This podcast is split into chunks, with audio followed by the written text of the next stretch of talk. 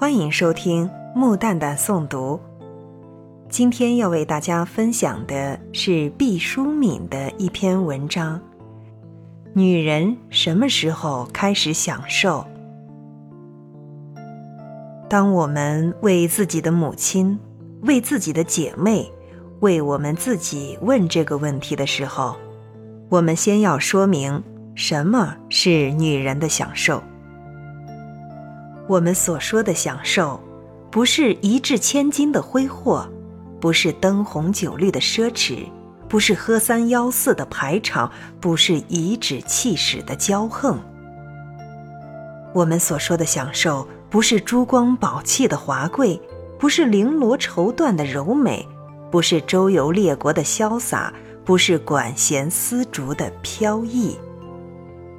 我们所说的享受，只不过是在厨房里单独为自己做一样爱吃的菜，在商场里专门为自己买一件心爱的礼物，在公园里和儿时的好朋友无拘无束地聊聊天，不用频频看表，顾及家人的晚饭和晾出去还未收回的衣衫，在剧院里看一出自己喜欢的喜剧或电影。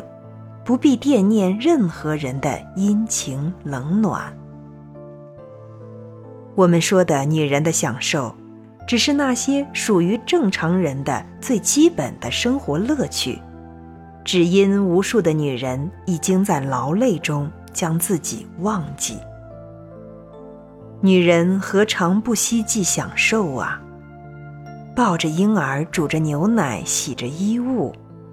女人用沾满肥皂的手抹抹头上的汗水，说：“现在孩子还小，等孩子长大了，我就可以好好享受享受了。”孩子渐渐长大了，要上幼儿园，女人挽着孩子买菜做饭，还要在工作上做得出色，女人忙得昏天黑地。忘记了日月星辰，不要紧，等孩子上了学就好了，松口气就能享受了。女人们说，她们不知道皱纹已爬上脸庞。孩子终于开始读书了，女人陷入了更大的忙碌之中。要把自己的孩子培育成一个优秀的人，女人们这样想着，陀螺似的转动在单位、家、学校、自由市场和各种各样的儿童培训班里。孩子和丈夫是庞大的银河系，女人是行星。我们什么时候才能无牵无挂的享受一下呢？在没有月亮的夜晚，女人吃力地伸展着自己酸痛的筋骨，这样问自己：“哦，坚持住，就会好的。等到孩子长大了，上了大学或有了工作，一切就会好的。到那个时候，我就可以好好的享受一下了。”女人这样对自己允诺。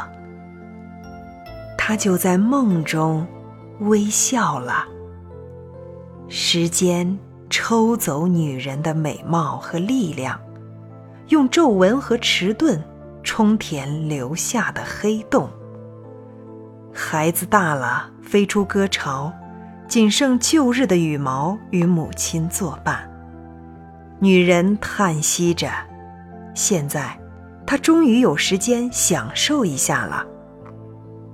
可惜，他的牙齿已经松动，无法嚼碎坚果；他的眼睛已经昏花，再也分不清美丽的颜色；他的耳骨已经朦胧，辨不明悦耳音响的差别；他的双腿已经老迈，再也登不上高耸的山峰。出去的孩子又回来了，他带回一个更小的孩子。于是女人恍惚觉得时光倒流了，她又开始无尽的操劳。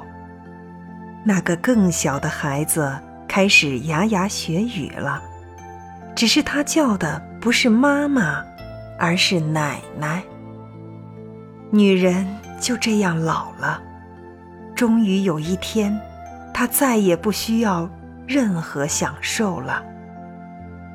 在最后的时光里，他想到了，在很久很久以前，他对自己有过一个许诺。在春天的日子里，扎上一条红纱巾，到野外的绿草地上，静静地晒太阳，听蚂蚁在石子上行走的声音，那真是一种享受啊！女人说着，就永远的睡去了。原谅我描述了这样一幅女人享受的图画，忧郁。而凄凉，因为我觉得无数的女人，在慷慨大度的向人间倾泻爱的时候，她们太不爱一个人了，那就是他们自己。女人们，给自己留一点享受的时间和空间吧，不要一拖再拖，不要一等再等。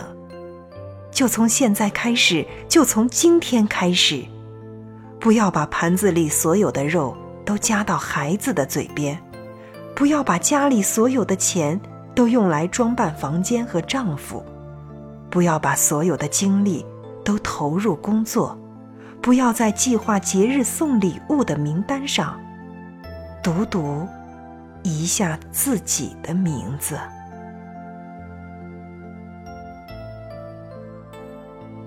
今天的节目到这里就结束了，感谢您的收听，让我们明天同一时间再见。